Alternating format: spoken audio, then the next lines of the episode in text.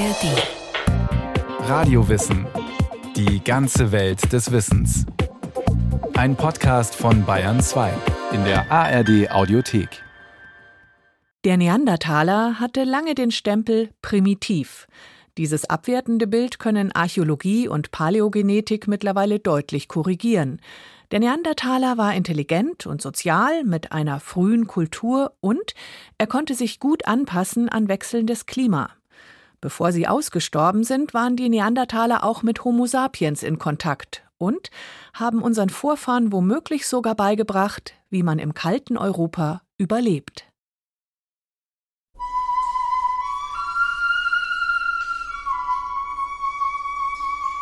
Sie war in Felle gehüllt die kleine Gruppe von Erwachsenen mit vielen Kindern. Ihre Augen lasen die Landschaft mit großer Aufmerksamkeit. Vielleicht war das Land eine Tundra mit Pferden, Büffeln, Mammuts. Vielleicht auch tropisch mit Flusspferden und Löwen. Oder eiskalt mit Bären, Rentieren, Wölfen. Als sie die Höhle in der engen wilden Klamm fanden, von der man heute noch redet, waren sie bepackt mit Speeren, Steinmessern, geflochtenen Körben voller einfacher Utensilien. Die kleinen Kinder der Horde wurden getragen. Einige pflückten Essbares, heilende Pflanzen, Kräuter. Irgendjemand von ihnen führte schützend die Glut des letzten Feuers mit sich, das bald schon die Höhle im Neandertal wärmen sollte. Früher war es eine 1000 Meter lange und etwa 50 Meter tiefe enge Schlucht mit überhängenden Wänden, Wasserfällen, vielen kleineren Höhlen und großem Artenreichtum. Wir wissen nichts Genaues vom Leben der Menschen vor oder in der Höhle, von der Sprache ihrer Bewohner, von ihren Liedern und Ritualen, von ihren Gefühlen und ihrem Denken. Wir wissen nicht, wie und warum einer von ihnen vor 42.000 Jahren starb und hinten in der Höhle liegen blieb oder begraben wurde, bis man Jahrzehntausende später, im Jahr 1856, seinen Schädel und einige seiner Knochen fand. Im Neandertal selbst blieb seit dieser historischen Entdeckung kein Stein auf dem anderen. Zwar wurden die Schädelplatte und ein paar Knochen erkannt und aufgehoben, doch alles andere landete auf einem Schuttberg, wurde weggesprengt, abgetragen, verwertet. 100 Jahre Kalkbergbau haben das malerische Tal inzwischen fast vollständig zerstört. Statt Wildbächen rauscht heute unweit die A3 vorbei. Über die einst urzeitliche Landschaft fliegen die Passagierjets zum Flughafen Düsseldorf. Um an die Stelle zu gelangen, wo die Knochen lagen, die dem Neandertaler seinen Namen gaben, hat man jüngst einen 20 Meter hohen Turm errichtet. Denn wo sich einst die historische Höhle befand, ist heute nichts, nur Luft. Oben auf der Plattform kann man auf Knopfdruck Filme einer möglichen Vergangenheit abspielen und in Fernrohren fingierte Neandertaler beobachten. Und selbst die sind nicht mehr, für wen man sie lange hielt, sagt die Direktorin des Neandertal-Museums Bärbel Aufermann. Nicht primitive Halbaffen, sondern stolze indigene Menschen. Wissenschaft ist ja immer auch ein Spiegel der aktuellen Zeit. Also die allerersten Darstellungen des Neandertalers, die man sieht, zeigt immer so einen, ja, einen sehr haarigen, nackten Menschen, meistens in der Nähe einer Höhle, kauernd oder lauernd und eigentlich immer mit einer Keule in der Hand. Und das sind alles Attribute, die ihm aus diesem abendländischen Mythos des wilden Mannes zugeschrieben werden. Das sollte nicht unser direkter Vorfahr sein, und ja, war etwas Primitives, über das wir uns mit unserer Zivilisation erhoben haben. Das ist so ein eurozentristisches Bild auf das Fremde. Ja, jetzt sind wir diverser aufgestellt in unseren Gesellschaften und lassen vielleicht den Neandertaler auch hinein. Er ist nicht unser direkter Vorfahre. Er ist unser ja, Cousin, trifft es ganz gut. Ist ein entfernter Verwandter, mit dem äh, sich unsere direkten Vorfahren immer wieder in verschiedenen geografischen Regionen sicherlich auch ähm, getroffen und vermischt haben. Tatsächlich ist die Erforschung der menschlichen Frühgeschichte gerade so spannend wie noch nie. Mittels moderner Forschungsmethoden lassen sich die Spuren der tiefsten Vergangenheit immer exakter lesen. Das Puzzle an Erkenntnissen aus der frühen Steinzeit wird immer dichter. Monatlich kommen neue Forschungsergebnisse dazu. Das Bild der Neandertaler vom primitiven Muskelprotz mit Keule wandelt sich zu einem ganz anderen. In ihm erscheinen die frühen Menschen intelligent, sprechend, jagend, die Welt besiedelnd, sozial, liebend und über Hunderttausende von Jahren nachhaltig. Aus dem wilden Mann wird so etwas wie ein Verwandter, ein Cousin oder eine Cousine der Menschwerdung. Gleich intelligent, uns nah verwandt, nur ein bisschen anders.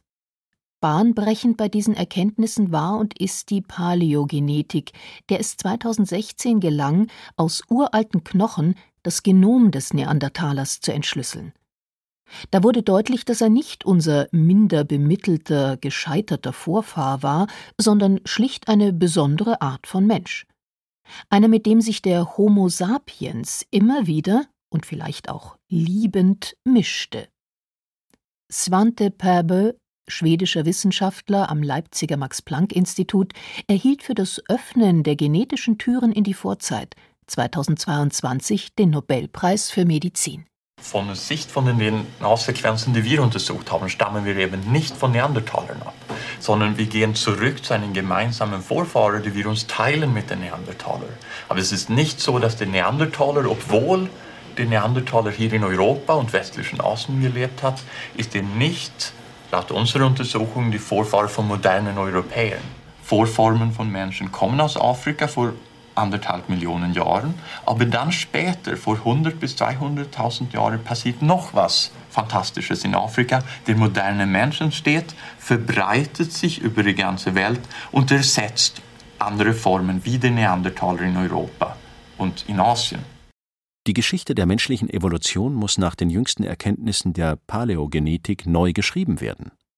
Heute weiß man, dass sich aus einem gemeinsamen Vorfahren vor 500 bis 350.000 Jahren der moderne Mensch, der Neandertaler und andere ausgestorbene Formen wie der asiatische Denisova-Mensch fast parallel entwickelten.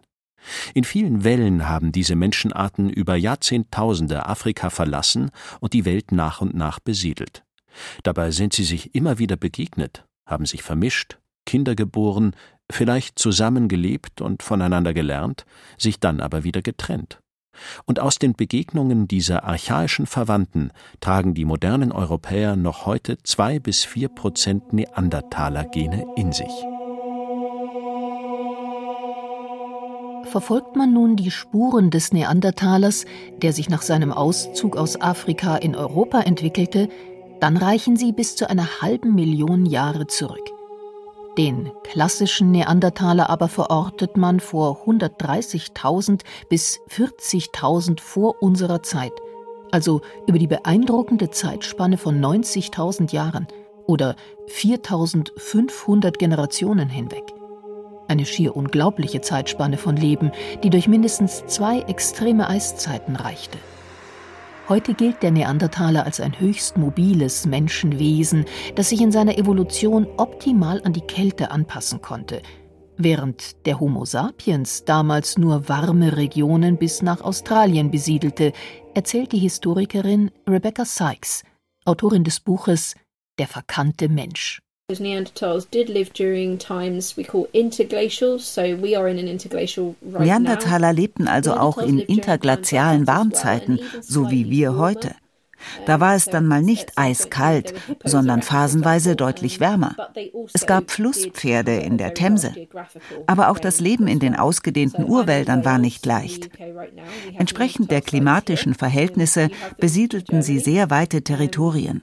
Sie waren in meiner Heimat Wales, aber auch in Deutschland, Spanien, Italien und Griechenland. Und weiter unten im Nahen Osten, dem heutigen Palästina. Und sie zogen bis nach Zentralasien, sogar bis nach Sibirien. Es werden wohl kleine Gruppen von bis zu 20 Erwachsenen gewesen sein. Versteinerte Fußspuren zeigen vielerorts auch zahlreiche Kinderfüße. Nicht in Höhlen lebten sie, sondern wohl meist davor, in Zelten und Tipis, vielleicht mancherorts auch hinter einfachen Zäunen und Wänden aus Ästen, wenn ein guter Platz dazu einlud.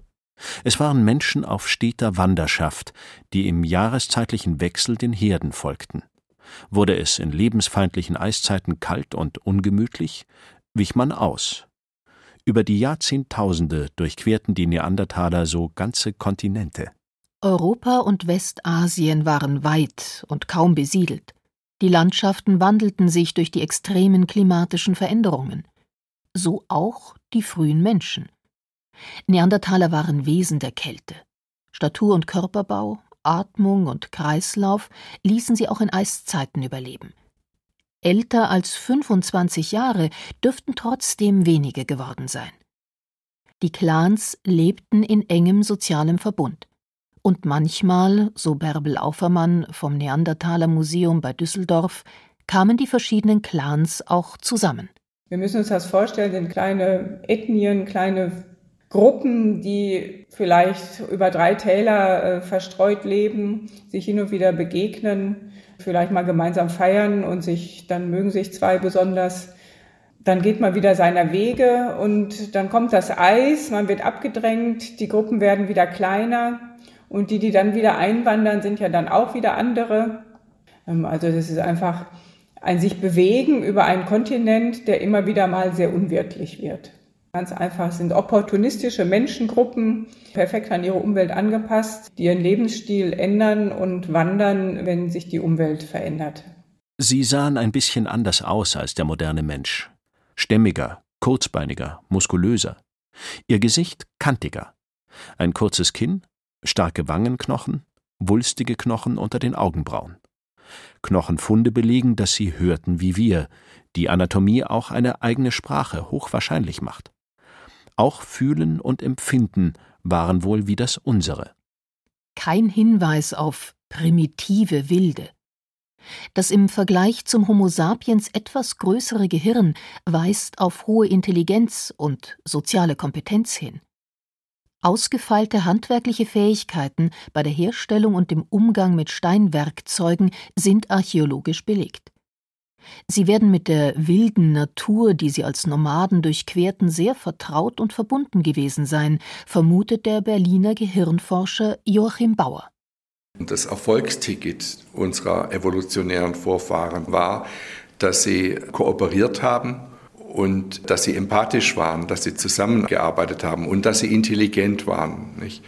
Und was bedeutet Intelligenz für ein solches Wesen, was in der Savanne überleben muss? Es bedeutet, dass ich die Natur laufend feinfühlig wahrnehmen muss, dass ich sehen muss, wo sich was bewegt, dass ich gucken muss, wo Dinge sind, äh, die mich ernähren können, dass ich begreifen muss, wie der Ablauf der Jahreszeiten ist dass ich weiterziehen muss, wenn ich an der Stelle, wo ich bin, nicht überleben kann. Das heißt, das Abchecken der natürlichen Umgebung war über Jahrhunderttausende das Kerngeschäft unserer Vorfahren.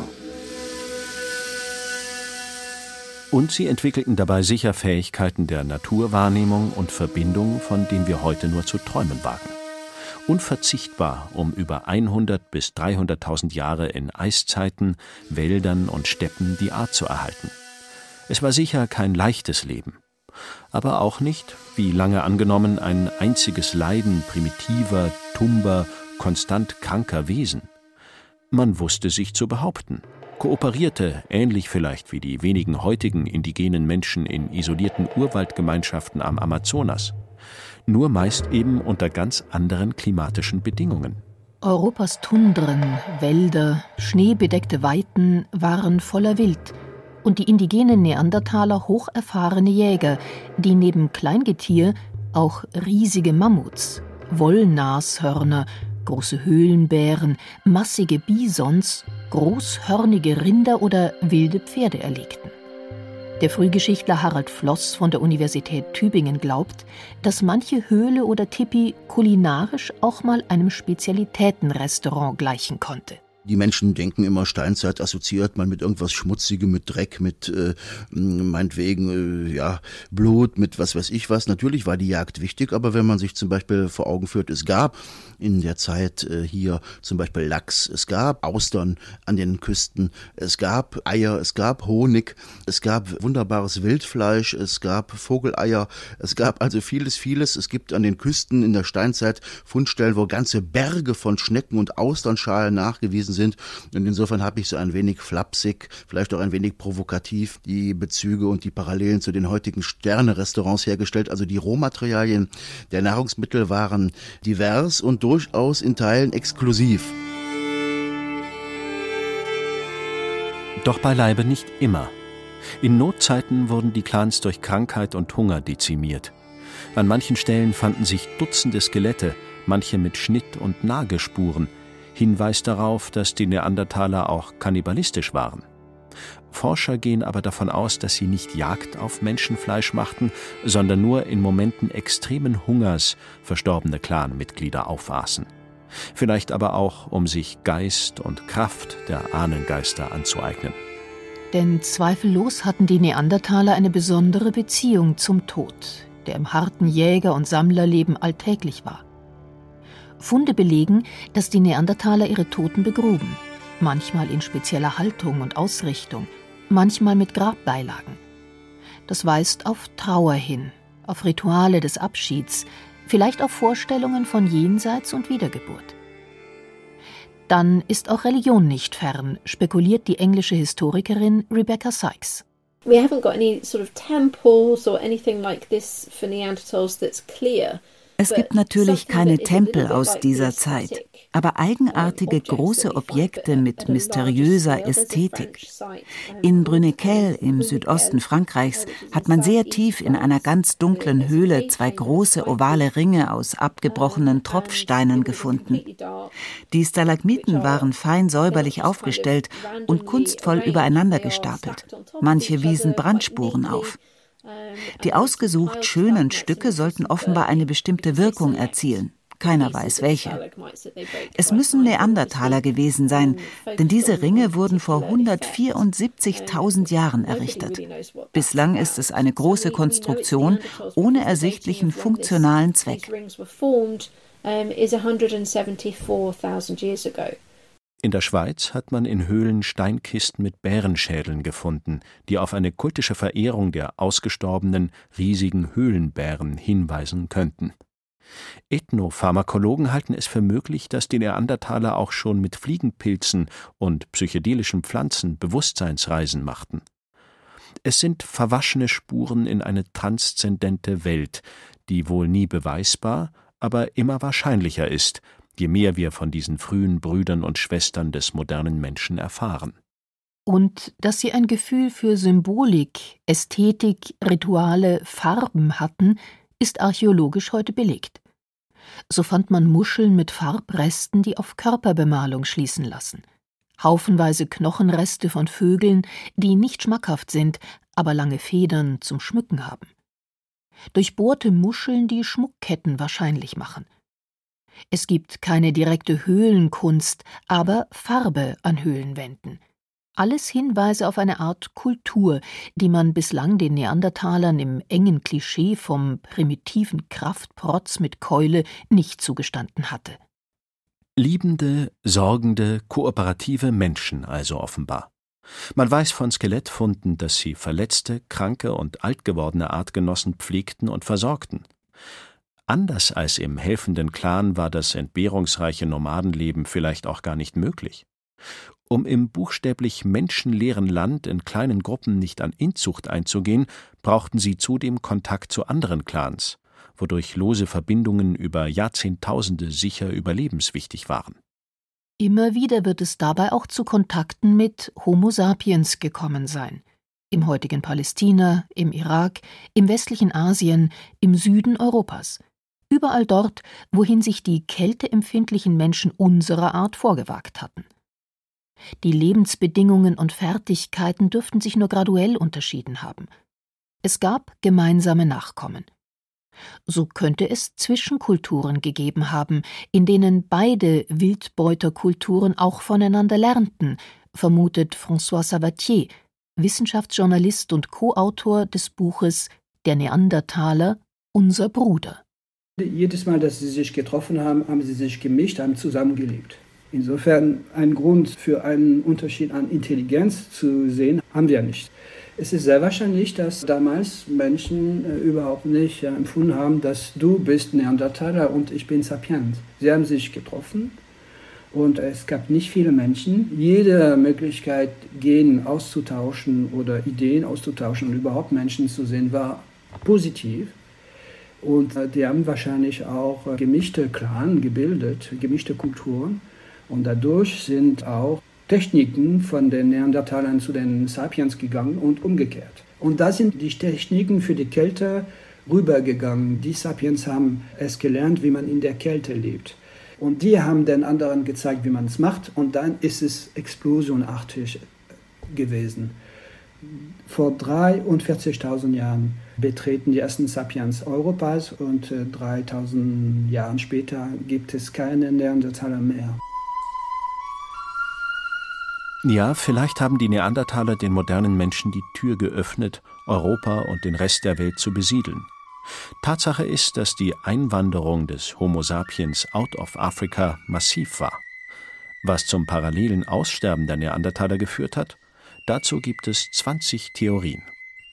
Die lang angenommene kriegerische Überlegenheit des modernen Menschen und ein früher Genozid an einer konkurrierenden Spezies wird heute ausgeschlossen. Möglicher Grund ist die schiere Überzahl der Gattung Sapiens und der Mangel an Ressourcen für alle. Möglich ist auch ein aus Afrika eingeschleppter Virus, für den die hiesigen Neandertaler keine Abwehrkräfte hatten. Möglich ist aber auch, dass die relativ wenigen archaischen Ureuropäer einfach in den Gemeinschaften der modernen Menschen aufgingen und nicht mehr als eigene Spezies bestehen blieben. Dann wären sie nicht ausgestorben, sondern lebten in uns fort. Dort könnten sie so etwas wie eine Erinnerung sein daran, wie Leben einst gemeint war, sagt der Autor und Fachjournalist François Sabatier, und könnten uns in Zeiten der Klima-, Umwelt- und Ressourcenkrise als eine Art Vermächtnis aus sehr ferner Vergangenheit einen Weckruf schicken. Die Neandertaler haben in der Natur gelebt und in der Natur das gefunden, was sie brauchten, aber nicht mehr als was sie brauchten und die haben die Natur überhaupt nicht zerstört. Die waren Teil der Natur und im Gleichgewicht mit der Natur. Aus irgendeinem Grund haben die Sapiens angefangen, sich anders zu benehmen und haben praktisch das Wachstum erfunden. Da sind nicht nur die Neandertaler verschwunden, sondern Mammut, Löwen, Jenen, Rhinoceros, alle großen Tiere, die es in Europa gab, sind verschwunden. Das Testament wäre wahrscheinlich, dass wir damit anfangen sollten, irgendwie darüber nachzudenken, wie man in der Natur leben kann, ohne sie dermaßen zu zerstören, dass es am Ende unser Leben gefährden könnte. Es ist äh, eine, ein ganz einfaches Testament.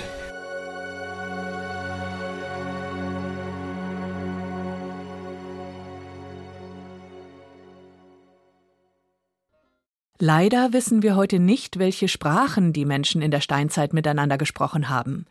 Immerhin zeigen Funde prähistorischer Musikinstrumente, wie Musik damals geklungen haben könnte. Dazu gibt's eine Radiowissen-Folge über die Steinzeitflöte. Und Sie finden eine ganze Staffel zur Steinzeit in dem Podcast Alles Geschichte, History von Radiowissen. Dort auch eine Folge über den Denisova-Menschen. Alles in der ARD-Audiothek und überall, wo es Podcasts gibt.